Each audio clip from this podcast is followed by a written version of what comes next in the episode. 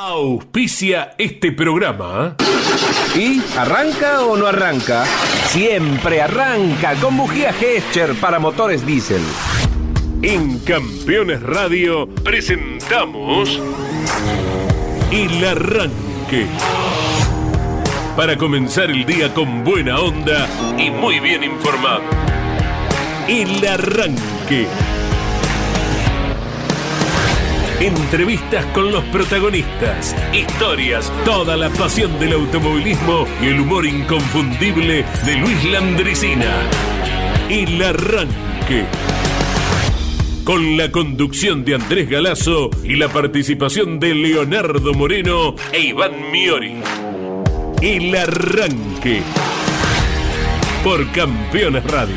Todo el automovilismo en un solo lugar.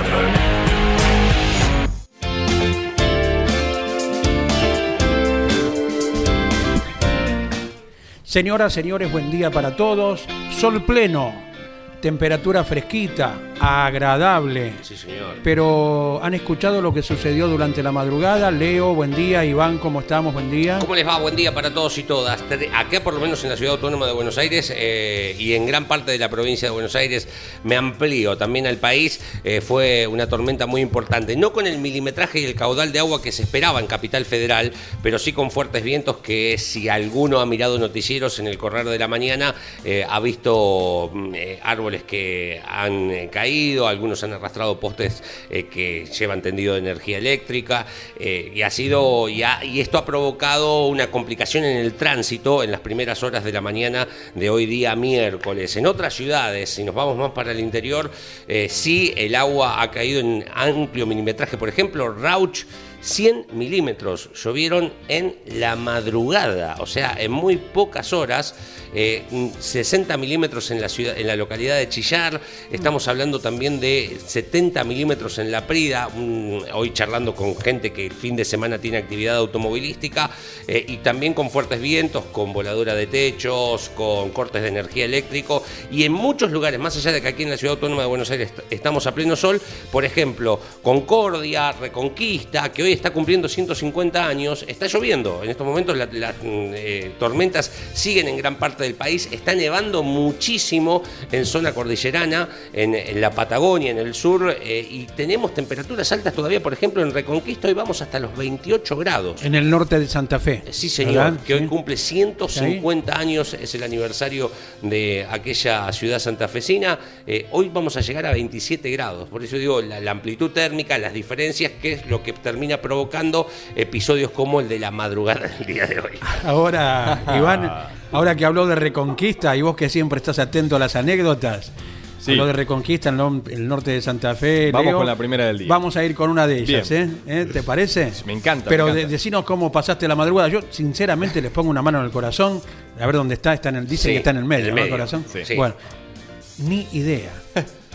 Me como, si me me hubiera, uno. como si me hubiera agarrado eh, eh, Carlos Monzón en su Sí. mejor época. Sí, sí, somos dos, ¿eh? Sí. Es más, hablando, nos encontramos justo con Leo, llegando, eh, y le pregunté si había, che, ¿llovió algo? Sí, no, se cayeron tantos árboles. Sí. Ni me enteré. Sí, Esta mañana sí, presencialmente, vimos Plaza San Martín, la Plaza Arenales de Devoto también, donde eh, se están reordenando, digamos, el levantamiento de, de ramas que han caído Claro. y eso.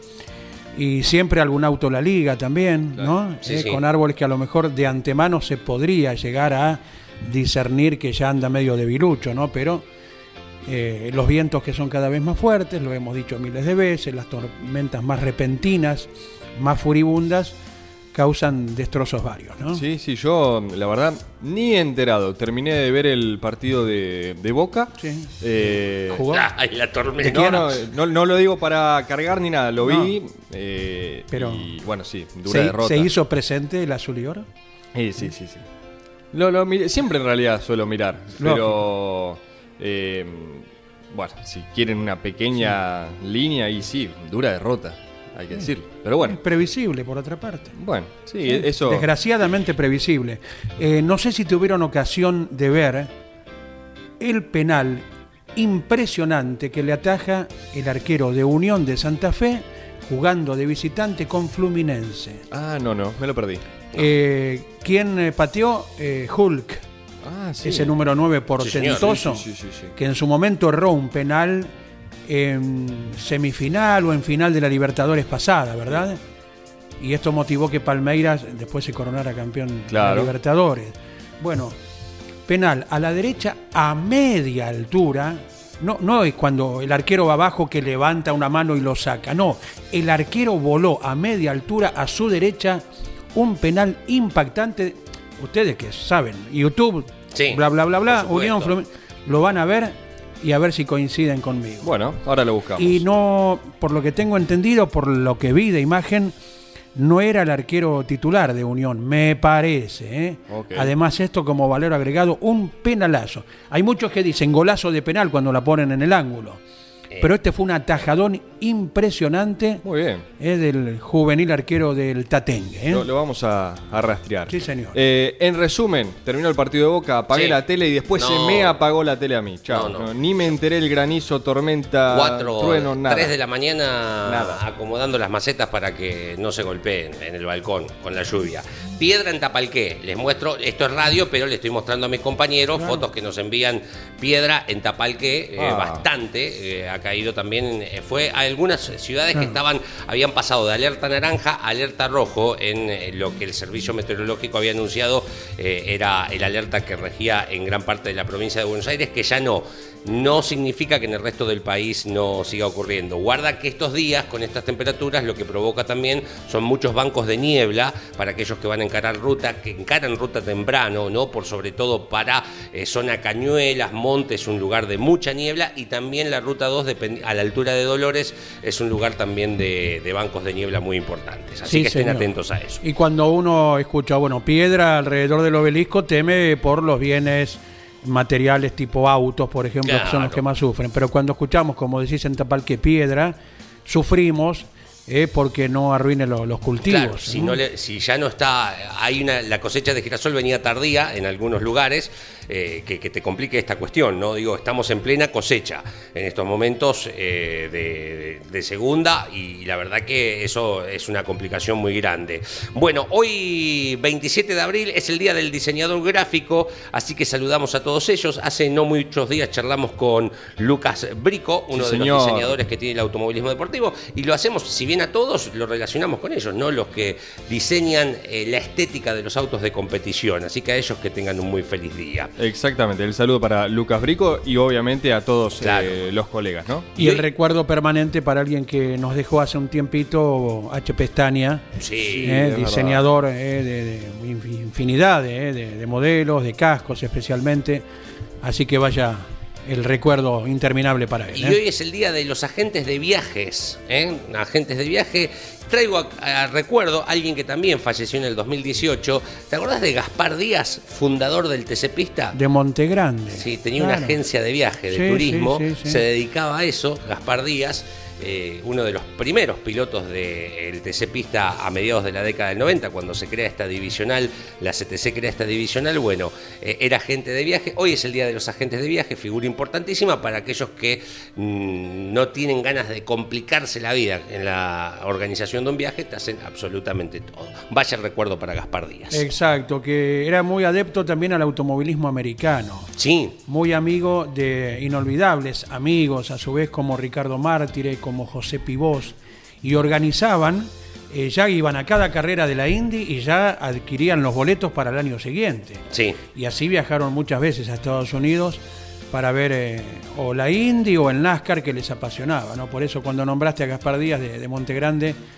nos trajo a colación también otros queridos amigos que eh, se dieron ese gustazo enorme durante muchos años. ¿eh? Falleció muy joven, 72 años tenía, eh, en el 2018, eh, cuando fallece Gaspar Díaz, un tipo que además le dio una mano a muchísima gente con, con su empresa, así que bueno, vaya el recuerdo y en él el saludo a todos los agentes de viaje que hoy se celebra también su día. Procuramos en instantes el contacto con un técnico Sí, de la. CDA del ACA, pero que antes de ser técnico específico en, las carreras de, que fiscaliza el Automóvil Club, eh, pasó por las dos butacas de un auto de competición. Así que nos va a hablar de diferentes aspectos muy, pero muy importantes. Sí, eh, la propuesta está hecha, Andy Leo, y es más que nada para tratar entre tantos temas que seguramente tocaremos, uno que viene preocupando al automovilismo argentino, que es el tema rotura de motores. Porque si bien, eh, bueno, la última fecha ahora, el domingo pasado de TN, eh, también sufrieron varias roturas los impulsores, y uno me va a decir, no, pero no es lo mismo el TC que el TN. Sí, es verdad. Obviamente, no es lo mismo, no es el mismo motor. Pero haciendo una generalización enorme, no deja de ser la rotura de un motor. Y si uno eh, lo suma a, lo, a la cantidad que se rompió en Toay, más la anterior en Concepción, ¿qué pasa? ¿Qué, está pasando? ¿Dónde está la, falla? Eh, ¿Qué pasa con los repuestos, con los elementos? Eso también dificulta a la hora de reemplazarlo, por eso directamente ni largan la final. Eh, también se superpone mucho con los motores de las TC Pickup, que incrementa a su vez su parque automotor. Bueno, todos estos temas los vamos a tocar con quien recién Andy ya los adelantaba en algunos minutos nada más, pero más que nada para que estén atentos a, Campeones Radio. 150 años cumple Reconquista hoy, te traigo algunos datos con respecto a aquella ciudad. Es muy importante para la historia del turismo de carretera Reconquista. 149 años está cumpliendo el barrio porteño de Núñez en el día de hoy. Mira vos. Algún datito también te traigo que tiene que ver con el automovilismo del barrio porteño de Núñez que hoy celebra sus 149 años de su fundación. Y el número para que se puedan comunicar con nosotros, 11 44 75 00 11 44 75 00 nombre, localidad, mínimo, ¿no? Como para que nosotros podamos eh, tener todos sus datos, así se van comunicando con nosotros a lo largo de la mañana. Dicho sea de paso, estamos hasta las 11 aquí por Campeones Radio. Momento de música, ¿sí? La primera pausita del programa, en este caso con Babasónicos, mejor dicho, ¿sí? Bandaza, ¿eh? eh tremenda, tremenda. Irresponsables. Somos culpables de este amor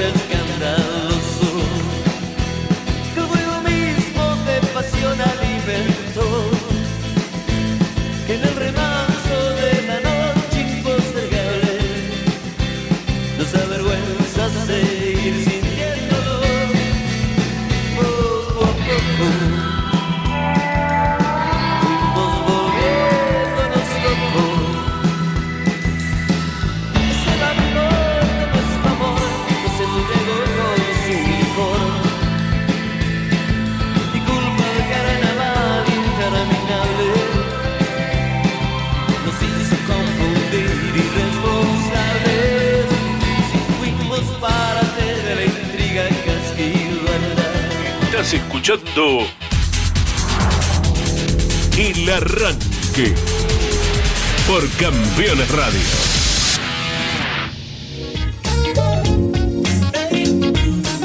15 minutos de las 10 de la mañana, esto es el arranque por Campeones Radio. Estamos cada día hábil de lunes a viernes, de 10 a 11. 17 grados tenemos en la ciudad autónoma de Buenos Aires, vamos a ir hasta los 19.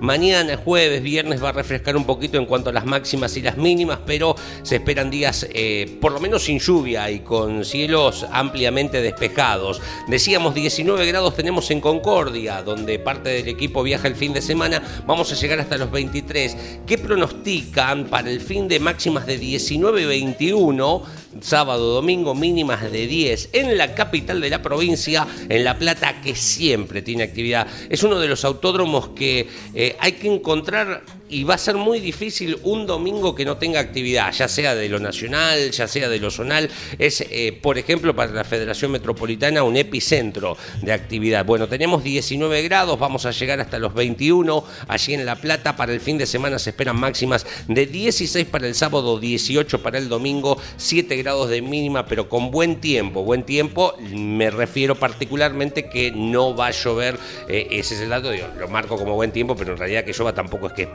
malo. Quería hacer esa aclaración nada más. estamos nada contra la lluvia. Desde ya, estamos a la guarda oficial de que se publique eh, la fecha del 9 de octubre, Turismo Carretera, TC Pista, y será en el Autódromo de Comodoro Rivadavia. Eh, el regreso luego de cinco años de la categoría a uno de los circuitos patagónicos, eh, que salvo el TC en los últimos tiempos, y hablamos de este lustro que estará cumpliendo de inactividad con categorías nacionales, bueno, se estará cerrando y todo concuerda para el movimiento logístico de ACTC Media, porque desde hace rato sí está 100% confirmada la fecha del 16 de julio, 380 kilómetros arriba Claro. de Comodoro Rivadavia, y estamos hablando de la ciudad de Trelew. Así que de este modo los dos eh, trazados chubutenses tendrán eh, categorías nacionales consecutivamente y la gente de la zona hacer 300 kilómetros son Claro. patagónicos, es decir, andar a dar una vuelta a manzana, ¿no? Sí. Así Exacto. que estarán de parabienes eh, con las dos categorías. Entonces, la única carrera que queda en la provincia de Buenos Aires es San Nicolás, en el calendario de TC. Claro, porque esa fecha estaba establecida Para inicialmente para el Roberto Moura. sí, sí, Claro. Es una fecha que ha manifestado, un escenario que ha manifestado Hugo Mazacane siempre, sirve como comodín. Si Sí, aparece una alternativa buena como en este caso, ahí será reemplazado ¿Cómo? el Moures. cómo ha cambiado el- la constitución del formato del calendario al serlo bien federal. Si vamos a la década del 90, eh, las, difícil- las figuritas difíciles eran salir de la provincia de Buenos Aires. Eh, Río Cuarto, Rafaela, Mendoza a principios de la década, pero luego se dejó de usar. Eh, y, y eran todas, 9 de julio, La Plata, cuando se fundó Mar de Ajó. Mar de Ajó tuvo tres carreras seguidas, un coronación y, y apertura y segunda del año Claro. posteriormente, Claro. 9 de julio, Balcarce o La Barría, digo, cómo ha cambiado eh, la conformación, eh, cómo se ha vuelto como era a principio del turismo de carretera, federal, ¿no? Sí, sí. Digo, recorrer todo el país. Sí, sí, salvando las distancias, cada una con su estilo y modalidad. Eh, la Fórmula 1 antes eh, apenas si salía de Europa un par de veces Claro. y hoy eh, tiene mucha competencia en países árabes, en países, bueno, China en esta ocasión, no por ser país árabe, pero lo, lo hagamos como país distante de, de Europa o, del otro lado del mundo, no, no tiene fecha por el tema de la pandemia, ¿verdad? Claro. pero que uno hubiera pensado no hace tanto tiempo que China iba a tener Fórmula 1 y desde 2004 con la inauguración del circuito de Shanghái lo tuvo consecutivamente al máximo espectáculo mundial. Bueno, hay muchos circuitos que salieron de Europa, más allá de que algunas fechas tradicionales se mantengan por caso Monte Carlo, por caso eh, Monza. Y se da esta particularidad, fíjense, del último fin de semana y la próxima de la Fórmula 1. El Gran Premio de Imola, histórico por donde se lo mire, y el próximo es el de Miami. Eh, obviamente todo Claro. nuevo, trazado, o sea, toda la, la- la logística, eh, el dibujo en sí, la plaza, por ponerle un nombre correcto. Y bueno, ahí tiene eh, las dos caras de la moneda de esta categoría. Lo viejo que saben que funciona, o sea que es un trazado que no pasa de moda, y al mismo tiempo renovándose y también apuntando al público joven y bueno, obviamente a la movida económica de Miami. Y que además es una, si no la colonia, entre comillas, de latinos más importante de Estados Unidos, ¿no? Digo, la actualidad de Checo Pérez, ir a acompañarlo, más allá de decir, bueno, voy a ver Fórmula 1, con ese incentivo además de ir a eh, hinchar por alguien Sí, sí. eh, en, en esta cuestión. Sabemos de argentinos que viajan a ver la Fórmula 1 y sabemos de muchos argentinos que han elegido a Miami para residir, que seguramente se acerquen a ver si gustan eh, del automovilismo al máximo nivel. Tenemos el contacto para los recuerdos hoy, sí, con Jorge Archiria. Jorge, abrazo grande, buen día. ¿Qué tal? Bueno, un saludo para todos. Eh, qué impresionante el vendaval, eh, sobre todo acá en la zona. Muchachos, un techo voló por arriba a mi casa, Epa. se incrustó en una terraza, todavía está ahí. Eh, un techo, te puedo decir, 2 metros 50 por casi 4 metros. Rompió la pared y se posó en la terraza de al lado de mi casa. Usted está en Avellaneda, ¿no? Para los que nos están En. Avellaneda, Leo. Perfecto. Eh, en un momento dado fue impresionante. En el término de, te digo, menos de 10 minutos. Sí, sí, sí. Menos de 10 minutos, 125 kilómetros por hora el viento. Eh, eh, impresionante, impresionante. Este, podía haber pasado, eh, no sé, una fatalidad total. Y me sorprendió mucho, nunca ocurrió eso acá en la zona porque hay muchos edificios y de pronto, bueno, eh, no es no es en el campo que de pronto estás desprotegido tenés muchos lugares que te pueden proteger, pero eh, increíble, increíble el vuelo de este techo completo. Eh, y bueno, Bien. Sí, sí, sí. in- increíble que no haya pasado nada, ¿no? Hay que rescatar eso, que la fortuna quiso que no suceda nada con personas físicas. Claro, Y bueno, y bien no, nos aporta Claudio Nanetti en la operación técnica, ¿no? Que haya sido de madrugada con muy poca gente que se moviliza Claro. también Claro. ha salvado de, de mucha situación, Jorge. Bueno, impresionante. ¿Dónde Bueno, vamos? La última victoria total de Juan Manuel Fangio en el turismo de carretera, fíjate vos, eh, la vuelta de Entre Ríos cubriendo 1503 kilómetros, eh, ahí estaba ganando con el Chevrolet. Eh, bueno, las seis victorias y los dos títulos, 40 y 41, ya que el del 42, por, por falta de insumo y por la Segunda Guerra Mundial, que había explotado en 1939 ya, eh, bueno, se suspendió, se reinició en el 47, ¿eh? Eh, y bueno, eh, fíjate que Fangio después se dedicaría de lleno a los monoplazas, su participación en el campeonato del 49 esporádicamente, ya en el año 50 arranca el campeonato mundial de conductores, ¿no? Y un, un 1948 que se recuerda por la Buenos Aires Caracas, llamada eh, Gran Premio de América del Sur, ¿eh? cubriendo casi 10.000 kilómetros, y, después el regreso que gana Oscar Alfredo Gálvez, eh, que también tiene el mismo nombre, en la vuelta, ¿eh? y cubriendo 4.536 kilómetros. Años increíbles, ¿no? Esa Buenos Aires Caracas, eh, inclusive este, eh, quedó un documental y un montón de material de una carrera impensada, ¿no? Todavía eh, es increíble que se haya corrido en esta época, este, difícil de monitorear la carrera, ¿no? Eh, bueno, Oscar Alfredo Valdés logra su segundo título, Eusebio Marcilla ganando la vuelta del Chaco, eh, ahí está su campeón, y bueno, eh, el hombre del año, Domingo Marimón ganando la Buenos Aires Caracas, eh, así que lo recordamos ese año 1948 eh, como glorioso para el turismo de carretera, ¿no? Claro, última victoria de Juan Manuel Fangio en la categoría. ¿Qué Última más? victoria, después tendría, eh, obviamente, eh, eh, ganaría una etapa eh, al otro año, pero eh, en el Gran Premio de la República, que fíjate que eh, fue más largo que el de la Buenos Aires Caracas, porque cubrieron eh, nada menos que 11.035 kilómetros ese Gran Premio que eh, gana eh, Juan Galvez en el año 49 y logra el primer título de los nueve.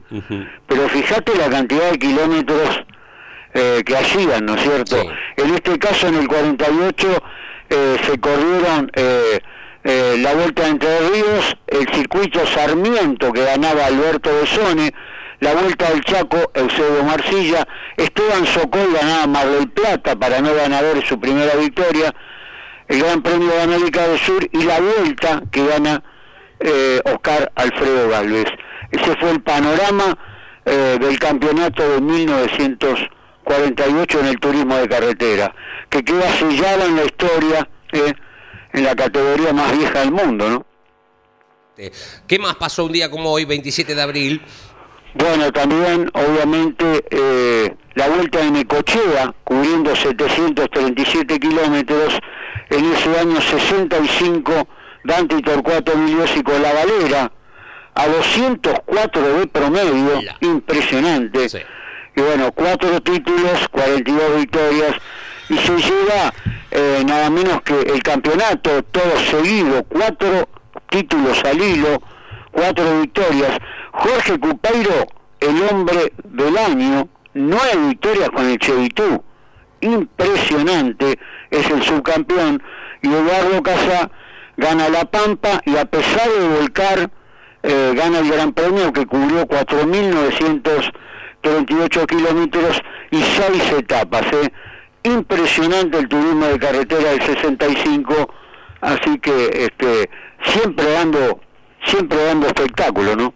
Ni hablar, sin dudas. Jorgito, ¿algo más en el tintero o ya te despedimos hasta mañana? Tenemos la Fórmula 1 y, y bueno, este, el recuerdo en 1986, un día como hoy, en San Marino, en Imola, ganaba Alain Prost, iba a ser el campeón de ese año, así que eh, lo recordamos, 16 fechas se corrieron en el 86 y por último, un día como hoy, eh, del 2008 en la Fórmula 1, Kimi Raikkonen, retirado el año pasado, ganaba en Barcelona con la Ferrari, ahí estaba ganando un día como hoy, y el título, ahí nomás, eh, eh, el primer título de Lewis Hamilton, de los siete títulos, ahí estaba Lewis Hamilton eh, logrando el título, pero podía haber sido tranquilamente el campeón Felipe Massa, y su historia personal hubiera sido diferente, ¿no?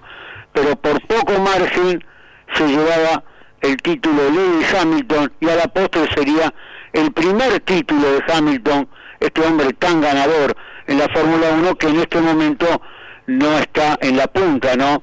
Este, pero bueno, veremos lo que ocurre este año con Hamilton y con el equipo Mercedes, ¿no? Eh, Hamilton lo pasó a Timo Glock en la última vuelta, con ese puntito fue campeón del mundo, se le, le quita Claro. la, la alegría al equipo de Felipe Massa y a Ferrari. El mismo Timo Glock que corrió el domingo en Monza, en la carrera donde fue partícipe José Manuel Ursera. Abrazo grande, Jorge. Un abrazo para todos y hasta mañana. Jorgito Archiria, señores, haciéndonos volar en el tiempo, como todos los días. Recién lo mencionaba a Kimi Raikkonen Sí. y compartimos, eh, se hizo viral por supuesto, y las redes de campeones también estaban allí atentas, porque Mintu Raikkonen, la esposa de Kimi, lo filmó al finlandés eh, preparando, o mejor dicho, poniendo a punto el karting de su hijo Robin. Entonces ahí está ¿no? la, la pasión que todavía sigue intacta. Claro. Eh, quien es hoy por hoy el último campeón con Ferrari. eh, y si bien ya se bajó de la Fórmula 1 el año pasado en esa despedida que tuvo con Alfa Romeo, bueno, Kimi sigue bien ligado a los fierros y eh, aprovechen a, a verlo porque es un video muy lindo. Sí. eh, condición de pista húmeda, entonces le, le ponía las gomas para, para piso mojado al karting de su hijo Robin. Y así como Jorge nos hace retroceder, volar en el tiempo, nosotros también lo hacemos eh, a nuestra manera. A ver. Con onboard. ¿Les gusta? Los voy a llevar al año 94. 94. Arriba, ¿Qué categoría? Arriba de una Dodge, turismo carretera. En el 94 me puedo arremangar. No, Sí, no sí, necesito la indumentaria total. Exactamente. En Bolívar. Oh, oh, ¿Quién oh. maneja? Guillermo del Barrio. Con la Dodge en el año 1994 TC en Bolívar.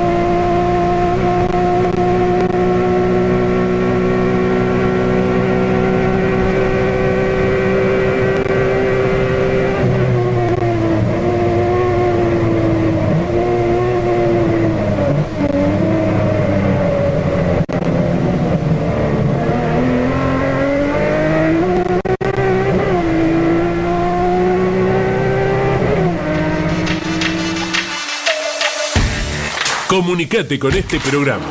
Deja tu mensaje de texto o voz al WhatsApp de Campeones Radio. 11 44 75 0000. El arranque por Campeones Radio. Todo el automovilismo en un solo lugar.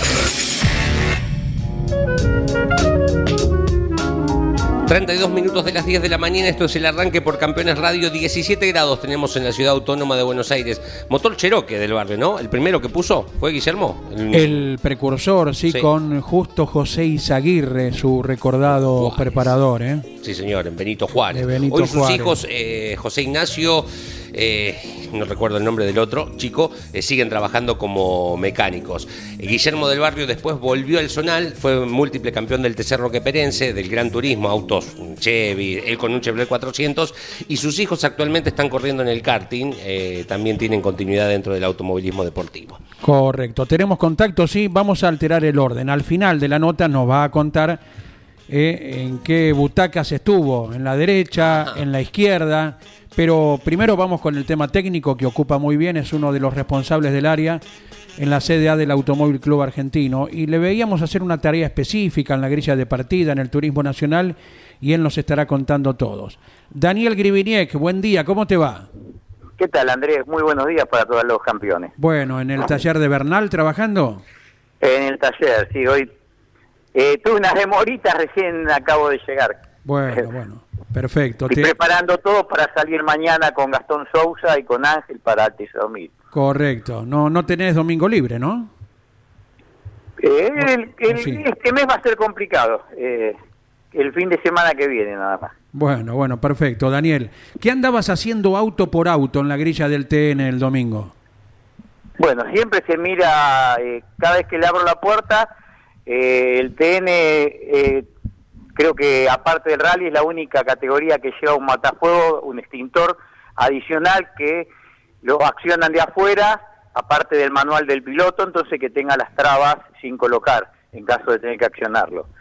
Se le mira que el piloto tenga la capucha adentro y que tenga las medias inífugas, que en otras categorías no los exigen. Eh, se mira que esté la red puesta, que no la dejen para atrás, pues si no se le hace un informe y se le informa al deportivo, que puede eh, incurrir hasta un pase y siga. Eh, bueno, y aparte allá estaba, como la largada está en subida, le estaba avisando también en las finales que el comisario deportivo José Luis Raimondo iba a estar a la izquierda con una bandera amarilla y con una bandera verde. En caso de anular la largada, eh, él la iba a levantar para que estén atentos. Eh, bueno, esa entre, entre otras cositas, cuando voy va auto y auto, miro que tengan el gancho de remolque para afuera, eh, el que cambió motor me entro y miro a ver si tiene los plomos.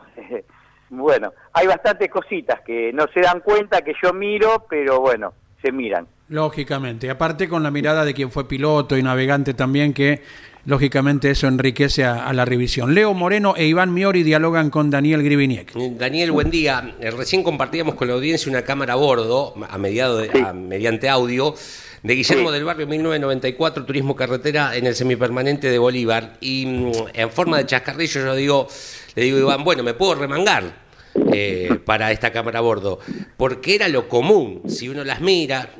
Pi- Pienso en Catalán Magni, Johnny de Benedicti, los que me vienen a la mente, el propio Guillermo del Barrio. Mario Gairó. Bueno, era muy común esta cuestión y vos lo que recién te acaba de marcar Andy, que hacías en el comienzo, es también un poquito mirar eso, ¿no? Digo, cómo han cambiado los tiempos, gracias a Dios, eh, en la responsabilidad del piloto, en la obligación también, ¿no? Porque eh, primero se, se lo obliga y después el piloto propio hace una cultura de su propia seguridad, ¿no? Exactamente, exactamente. Eh, bueno, eh, uno siempre sabe que este es un deporte de alto riesgo, los imponderables pueden suceder en cualquier momento y bueno, ustedes vieron el caso de Lombardo con el Top Price. Y bueno, si vos no tenés la- los elementos que corresponden, eh, estás, digamos, incrementando el riesgo de sufrir alguna lesión, alguna quemadura. Claro, claro, exacto. De hecho, ¿qué tal, Daniel? Buen día. Eh, hace poquitos Buen día. días se había mm, cumplido un, anivers- un nuevo aniversario del fallecimiento de Guillermo Castellanos. Es cierto. Eh, y bueno, también más allá de cómo se avanzó dentro del auto, hablando de la seguridad, uno no deja de recordar lo que se hizo afuera, con el famoso pontón, con bajar a los copilotos. Digo, en ese punto también se avanzó. Y si, por poner eh, en pocas palabras, primero la, en cuanto a seguridad se hizo de afuera y luego hacia adentro. Exactamente, no, exactamente. Todas las categorías más o menos responsables eh, trabajan en el tema seguridad, que siempre es una preocupación.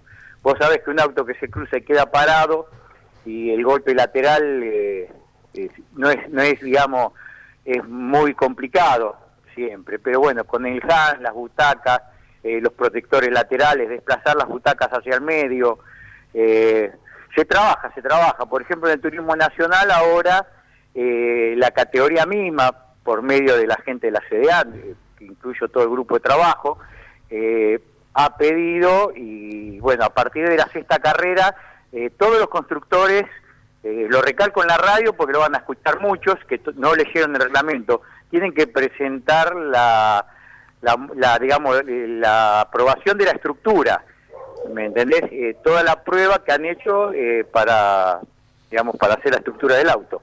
Tipo de caño, resistencia, bueno, pero eh, así se trabaja siempre constantemente para tratar de mejorar los autos. Fíjate el golpe de la carrera de Paraná, Mm. Eh, 15 autos y bueno, hubo cuatro o cinco autos que no sirvieron más y bueno, lo único que los pilotos que se llevaron golpeados, golpeados no en el sentido golpeado, fueron los que pegaron y bueno, el, el quinto cinturón, el de abajo, eh, el inguinal fue el que eh, la molestia de ellos, no por golpe de choque, producto de la desaceleración y el golpe de el- la apretada del cinturón. Daniel, destacamos también el tema de los tanques de combustible, particularmente en ese golpe, ¿no? No, no hubo ninguna pérdida de combustible. eh, el TN, el TN no tiene la más, eh, digamos, en todos los autos te puedo decir que debe haber dos autos por cambiar tanque eh, que han vencido 20, 21, que porque no le llegan, porque no hay esa prioridad, pero debe ser una de las pocas categorías que tiene todos los tanques en regla. Mira vos. ¿A, a qué los que no están en regla qué? No, no es, re- no es en regla, es Mm. que vos el tanque lo puedes mandar a TL y te hace una, una actualización por dos años más. Ah. Correcto. Perfecto. Ahí estamos. El tema es la, la- estamos con el problema que tenemos en la Argentina con la entrega de productos. Claro. Por ejemplo, a, a principio de año, la, prim- la primera carrera, eh, había vehículos que tenían que haber cambiado butaca, cinturón, que se le vencieron en diciembre del 2021, y bueno, eh, no llegaban las etiquetas de homologación, tanto las GP Race como las Brum, eh, no ten- o sea, estaban pedidas, estaba la boleta hecha, pero faltaba que llegue el envío eh, para, para entregársela a los clientes. Recién mencionabas el accidente, múltiple accidente que tuvo la clase 2, eh, aquella carrera en Paraná. Y una de las cosas que habían manifestado los pilotos en pos de mejorar, obviamente, es más, recuerdo que Chapur había dado tal declaración, eh, era poner más banderilleros a lo largo de la recta principal, justamente para que haya más banderas agitadas en caso de que ocurriese lo que pasó en Paraná.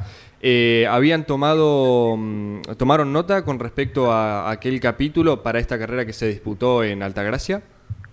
Y en Altagracia estuvo José Luis Raimondo en la subida eh, abajo del puente por si lleva, llegaba a demorar algún auto, tenía algún problema o un palier, porque el auto por ahí mueve y se le cortó un palier, Claro.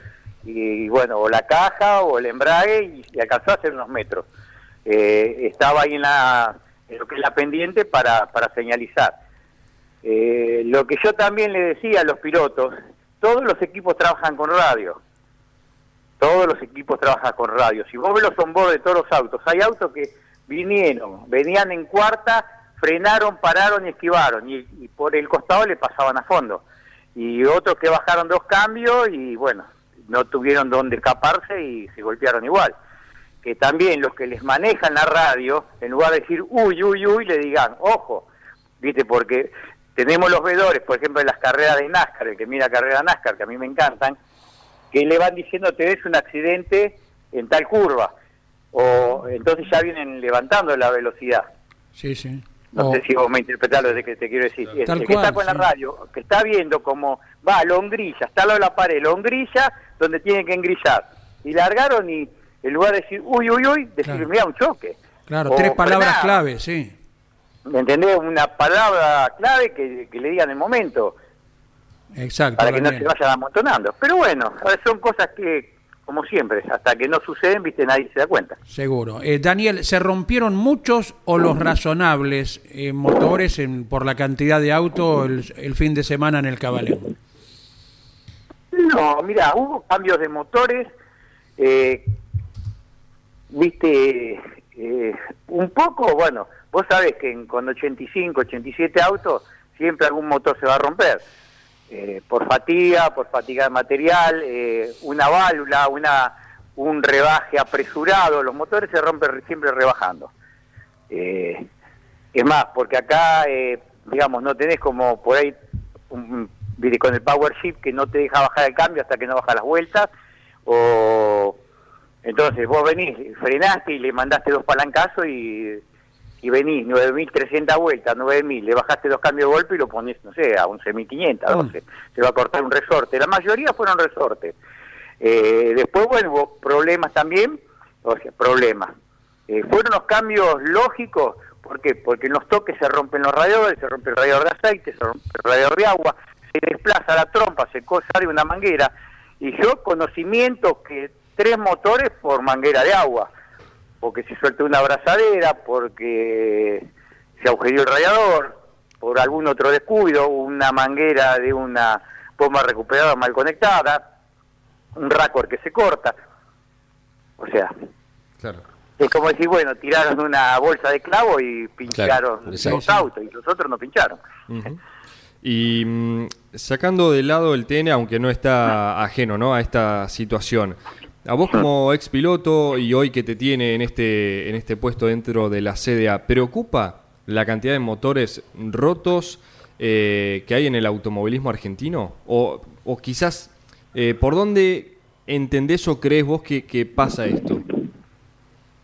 Mira, en otras categorías no tengo, o sea, yo, digamos, puedo, escucho lo que, lo que comentan ustedes, pero nunca puedes llegar a saber por qué yo como armador de motores, a veces sabes que por ahí el presupuesto no da, Sí. tiran una carrerita más y bueno, después se corta una válvula, se, se, se corta un bulón de biela, que vos decís, bueno, esto lo cambio cada tres carreras, o vos mirás eh, la data o mirás la, los cuentavueltas, a ver cuántas vueltas fueron, y si anduvo a cierto límite ya sabes lo que tenés que cambiar.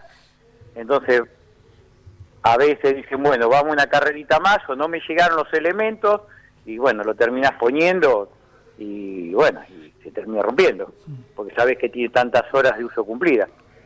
Daniel, ¿cómo fue la revisión? Porque se nos ocurre que varía ¿no? la, la agenda de carrera a otra. ¿Cómo fue la del Oscar Cabalén para algo tan complejo como es un TN, ¿no? con una preparación libre, por ejemplo, o bastante más libre que otras categorías? Mira, eh, compresión se hace siempre, brida, vos viste que hago después de cada clasificación. Eh, digamos, el viernes, la primera tanda de las tres tandas de las 12, hacen, agarra cuatro autos por los cuatro primeros de cada grupo, se le hace brida, se le presenta la caja, eh, se le mide la altura, se revisan todos los precintos, los precintos de lastre. El sábado en la segunda tanda de clasificación se agarra el primero del grupo y después los elijo yo entre los 20 primeros que posible, van a estar el posible ganador, porque ve lo que te tengo que decir, entre los 20 primeros va a estar el ganador. Eh, Bueno, agarro los, los otros que no habían entrado, que capaz quedaron quinto en la tanda, pero está quinto en la, en la tabla general. ¿Me ¿Entendés? Si están Sí. todos a dos décimas, una décima. Y bueno, ya les hago brida también, le hacemos lo mismo que en la primer grupo. Y bueno, después en las finales, y eso te da tanto en la 2 como en la 3. Y en las finales, en las finales se le hace compresión, se saca la tapa, carrera diámetro, eh, algunas carreras se desarma todo para controlar todo, biela, pistón, eh, entre centros. Eh, bueno, y esta carrera en especial se desarmó la caja, se revisaron los blocantes, caja, diferencial, embrague, que el embrague tiene que ser eh, nacional, eh, no puede ser de fibra carbono. Eh, bueno, la carrera anterior le habíamos sacado los portamasa delanteros, miramos Ackerman entre centro de, de amortiguador con el pin de inferior de rótula, parrilla. Esta carrera sacamos los puentes traseros, miramos puente traseros, anclaje en carrocería. eh, vos fíjate el auto de Teti, por ejemplo, es un, semi-arrastrado y el Focus es un multilink. Y bueno, controlas todas las medidas. que con eso se, se trabajó mucho con la categoría, digamos, desde que yo estoy a cargo.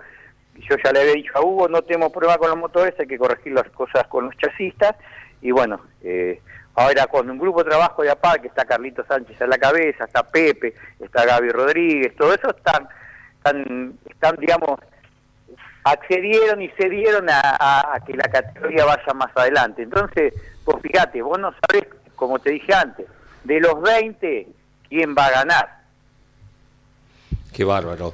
Eh, ¿Te puedo sacar un poquito de la actualidad, Dani? Que me cuentes a mí y a la audiencia tus inicios previo a esta cuestión técnica en la cual eh, te encuentras hoy dentro de la CDA. No te entendí la pregunta. Digo, contame tus inicios en el automovilismo deportivo. No, yo empecé con Roberto Díaz, Sí. eh, después estuvimos en el equipo Peugeot con Julio Ponce. Bueno, te lo resumo. Mm. eh, después estaba responsable año 80, 81, 82. Estuve en el equipo Peugeot hasta el 85. Eh, ah, 84, perdón.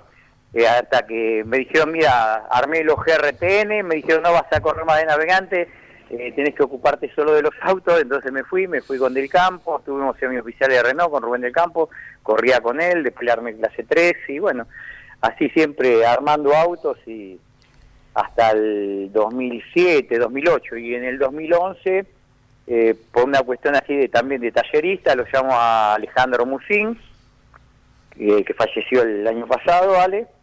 Y bueno, eh, que era los direc- el director de, deportivo de Rally Argentino, que es el, era el encargado, y bueno, Sí. eh, me invitó para hacer eh, técnica en el Rally Federal, y bueno, cuando fui a la CDA, hice dos Rally Federal, y después, bueno, a partir de ahí de 2011, casualmente vos fíjate, lo que es La Rioja del 2011 fue mi primer carrera de TN, y bueno, solo falté a dos carreras nada más de TN Mm. en lo- todo este tiempo, o sea que ya los conozco a todos. ¿A quiénes navegaste, Daniel?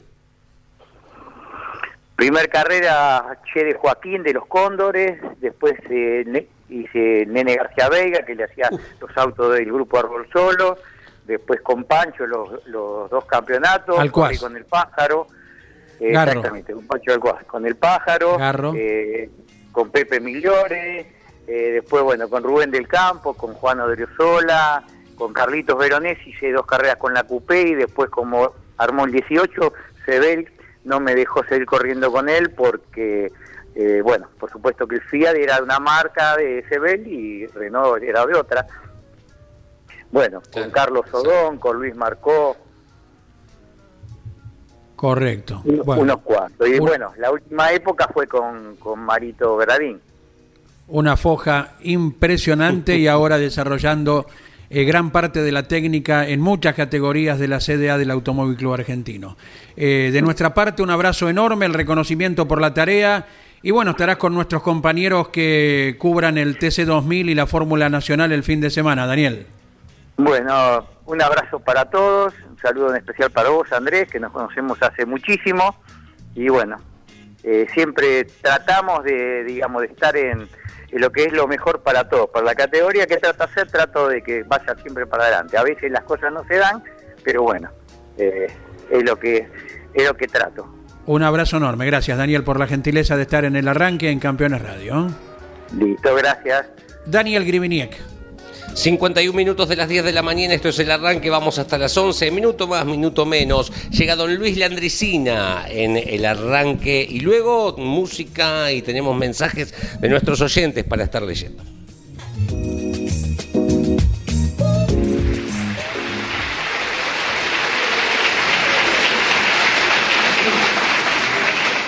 Y esto, aclaro, me lo contaron los protagonistas de la historia, con mucho sentido del humor.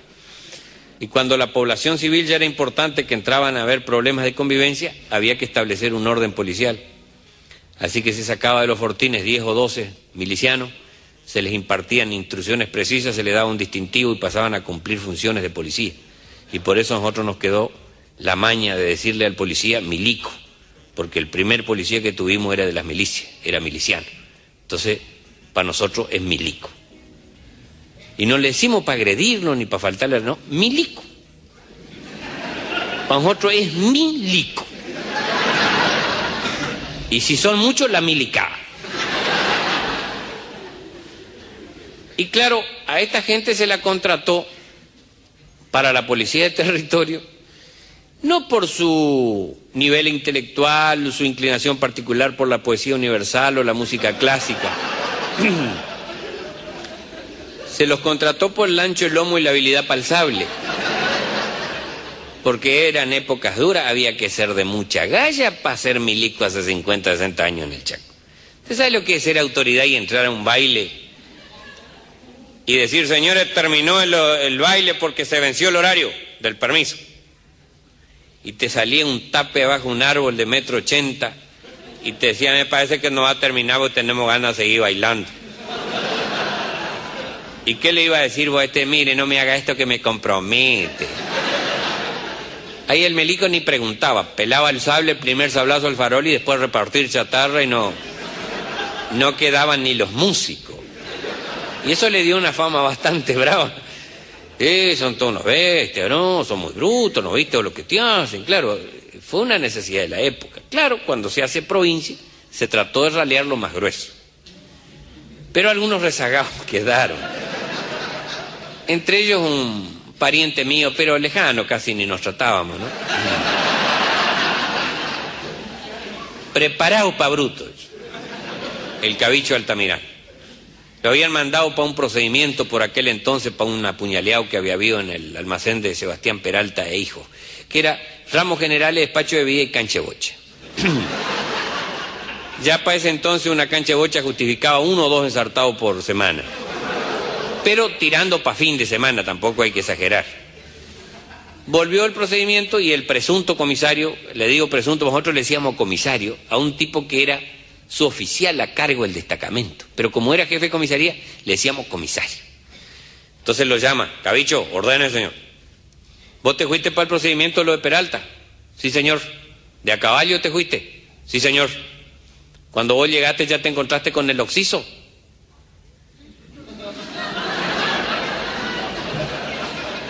Cuando yo llegué lo que encontré fue un muerto.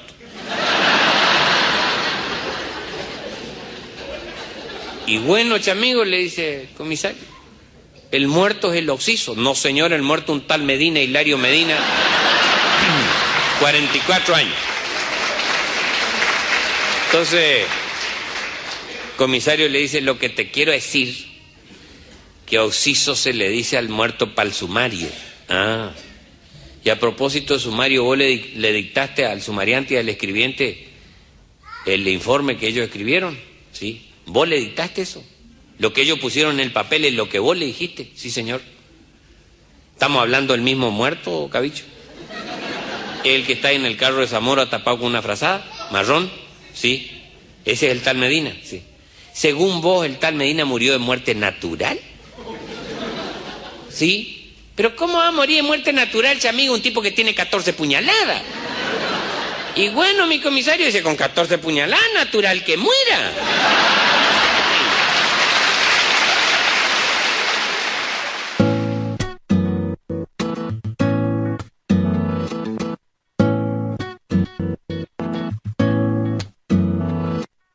Tu beso se hizo calor, luego el calor movimiento, luego gota de sudor que se hizo vapor, luego viento que en un rincón de La Rioja movió el aspa de un molino mientras se pisaba el vino que bebió tu boca roja.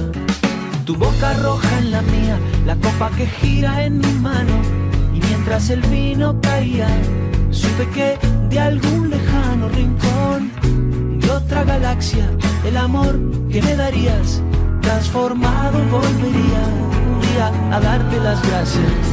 Cada uno da lo que recibe, luego recibe lo que da. Nada es más simple, no hay otra norma, nada se pierde, todo se transforma. Jorge Drexler, todo se transforma en el arranque el viernes de la semana que viene, lo voy a ver, al Rex. ¿Eh? al, Ah, al uruguayo. Viene eh, una seguidilla de recitales. Bueno, tengo saludos para Juan Manuel Rodríguez, nos está escuchando desde Olavarría, aprendido al arranque, que me escribe particularmente. Gracias. Lo propio Emiliano Iriondo también, ¿eh? Apá. Está allí con la, la transmisión desde Olavarría. Ah, también está en Ah, Olavarría, sí. Sí, sí, sí, sí. Se tomó unos días, Emiliano. Eh, en realidad tocó cubrir a estudiantes de Olavarría que está en instancias de playoff. Claro. Eh, etapa eh, importante para el Bata.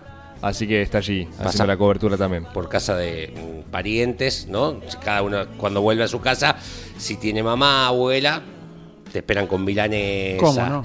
Guisos, puré, Lo que venga. lo que venga. en ese orden. En ese orden. Bueno, eh, 149 años el barrio de Núñez. Está celebrando hoy desde su fundación, 27 de abril de 1873. Florencio Núñez fue el fundador, compró terrenos por aquella zona, 43 cuadras. Luego se fueron uniendo a lo que fue el resto. Primero se iba a llamar Saavedra, el barrio de Núñez. Luego se le puso Núñez por producto del apellido de Florencio. Em, ¿Sabes quién tenía su taller ahí? Corrió en turismo de carretera alemán, él, nacido en Alemania en 1935, de muy pequeño vino a nuestro país, a los cuatro años, ya en una Alemania previo a la guerra, ¿no? con un gobierno fascista en, en el poder, ¿no? porque Adolfo Hitler fue elegido por las urnas en- en- en- allí en, Alemania, previo a la Segunda Guerra Mundial. Eh, Jürgen Manfred Nathan, eh, Sí, señor. eh, como se lo conocía, corrió en turismo de carretera, con Chevrolet, eh, con un Chevitú. Corrió con un Dodge en turismo de carretera, eh, tenía su taller así, sus agencias de autos porque representaba a Mercedes-Benz, lo hizo también en el equipo Mercedes-Benz oficial de rally, corrió en Sport Prototipo, corrió en el TC2000 en principios de la década del 80, en los primeros años de la categoría, falleció trágicamente eh, víctima de un asalto en Núñez, casualmente, si bien eh, no, no pudo resistir, le dio un infarto, Sí, eh, sí. producto de la tensión que se vive en esos momentos, así que vaya nuestro recuerdo para Jorginho, eh, que tenía su taller allí en Núñez. Y mm, eh, Núñez, por lo general, antes de que estuviera el edificio del Automóvil Club Argentino, era uno de los, era el lugar elegido para el arranque de los grandes premios, eh, para el arranque de los grandes premios. Allí, por ejemplo, se largó el Gran Premio de 1938, Gran Premio en donde Ricardo Risati se corona campeón de turismo de carretera. En Núñez arranca, allí se hace la largada simbólica, eh, que luego obviamente recorre todo el país, 7.342 kilómetros tuvo ese Gran Premio denominado de la República. Así que hoy el aniversario, 149 años del barrio de Núñez, algunos datitos que tienen que ver con el automovilismo. Completísimo como de costumbre. Leo, eh, envía abrazo para todo el equipo, firme cada mañana está Horacio desde Lomas de Zamora. Eh, buen día, escuchándolos como cada mañana. Eh, saludos Sebastián Pérez desde el barrio de Almagro. Y por ahí teníamos también, a ver, a ver, a ver. Hola, el arranque, hablando de roturas de motor, ¿cómo me dolió la del patito el domingo pasado? Fabián San Antonio, Claro. ¿no? Eh, no quedó nada, dice Juan José de Caseros. Recordamos eh, que nos eh, indicaba Mario Riva que todo se debió a la rotura inicialmente de un resorte de válvula, ¿no? Y a partir de allí los destrozos son eh, fortuitos, inimaginables lo que puede Claro. causar, ¿no? Y sí. Eh, lo de Javier Merlo eh, fue la pérdida de un conector de aceite, no fue el motor. Y bueno, Castellano la falla en un inyector, por eso debió entrar a los boxes para el tema. Lo de Pernilla fue la, la dirección hidráulica, la cremallera, finalmente, que fue lo único que no cambiaron. Tema eléctrico fue lo de Carlos Okulovich. Hablamos de la gente que tuvo problemas Claro. y que estaba largando adelante Sí. eh, y era candidata a ganar, ¿verdad? Eh, así que, la bueno. de válvula es la peor, ¿no? que se corte una válvula y caiga y te rompe tapa, todo, porque por ahí con la biela la tapa se salva, Sí, no se salva el blog. no se salva el bloque. que no es tan científico, podríamos decir, como una tapa. Claro. Llegar a conseguir, lo ha explicado esto, Claro. nos lo ha enseñado el profesor Juárez, ¿no? Conseguir una buena tapa de Claro. cilindros, vaya que cuesta. Un bloque, ya vas a Lo otro podés y emparchar también. lo ¿no? brunís, eh, se puede emparchar, eh, se puede mecanizar, encamisar para el recorrido del pistón, ¿verdad? eh, pero la tapa es la tapa. Sí, exacto. Sí, se da- Exacto. Duele mucho más. ¿eh? Bueno. Gracias a Jorge de Santelmo también, fiel admirador de Guillermo Ortelli como corredor y ahora como director de equipo. Gracias por estar en contacto. ¿eh? 150 años se está celebrando hoy Reconquista en el norte de la provincia de Santa Fe, cabecera administrativa del departamento de General Obligado. Fue fundada, por supuesto, un 27 de abril de 1872 por el general Manuel Obligado. El gentilicio reconquistense, 66 mil habitantes tiene hoy aquella ciudad de la provincia de Santa Fe. Hay un dato muy particular. La primera vuelta de Santa Fe, el 20 de febrero de 1949, se corrió, ayer lo nombramos, entre Venado Tuerto a Reconquista, la primera etapa, Reconquista, Venado Tuerto, la segunda.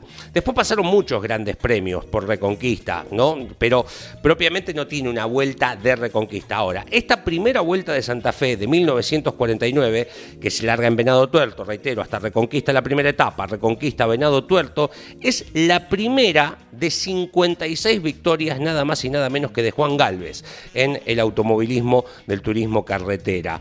Juan Galvez gana aquella competencia seguido por Rosendo Hernández y Tadeo Tadía. Primera victoria de Juan Galvez se dio en Reconquista, Reconquista Venado Tuerto en lo que fue la primera vuelta de Santa Fe. Lo recordamos a Daniel Muso, también eh, piloto que representa aquella localidad que pasó por el Campeonato Argentino de Pilotos, una categoría hermosísima. Y un día se le quemó el auto en la propia eh, ciudad, en Avellaneda. El autódromo Río de por medio estaba en Avellaneda, ¿no? Exacto. Ciudades hermanas.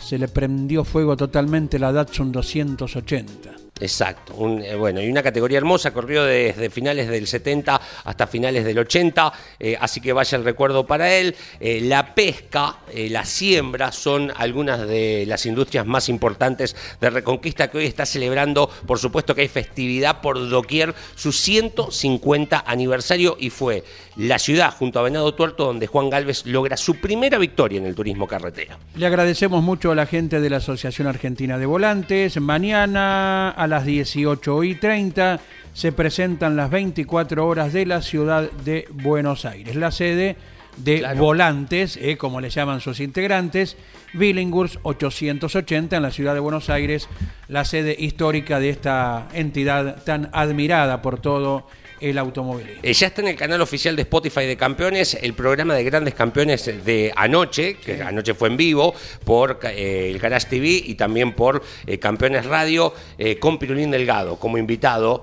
Es imperdible, es imperdible, tiene anécdotas formidables. Pueden descargarlo en Spotify si tienen el premium y vos encarás un viaje que tenés, no tenés señal, descargas el programa de grandes campeones de anoche y lo vas escuchando media hora, se te hace corto. Cuando querés Claro. acordar se te termina entre anécdotas e información de actualidad que tiran los grandes campeones cada martes. Hablando de actualidad, también en Campeones News, en el día de ayer, Franco Colapinto, el piloto argentino, representante de Pilar, que disputa el campeonato de la Fórmula 3, la divisional menor en la escalera hacia la máxima categoría mundial.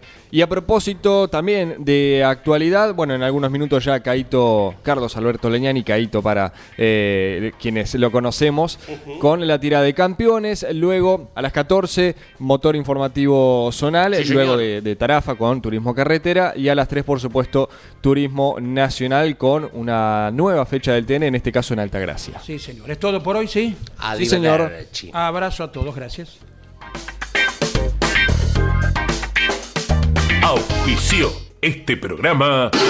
¿Y arranca o no arranca? Siempre arranca con bujía Gescher para motores diésel.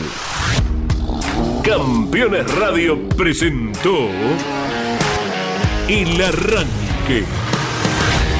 Entrevistas con los protagonistas, historias, toda la pasión del automovilismo y el humor inconfundible de Luis Landricina.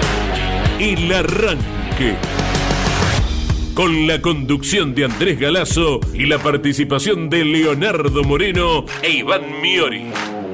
El Arranque por Campeones Radio.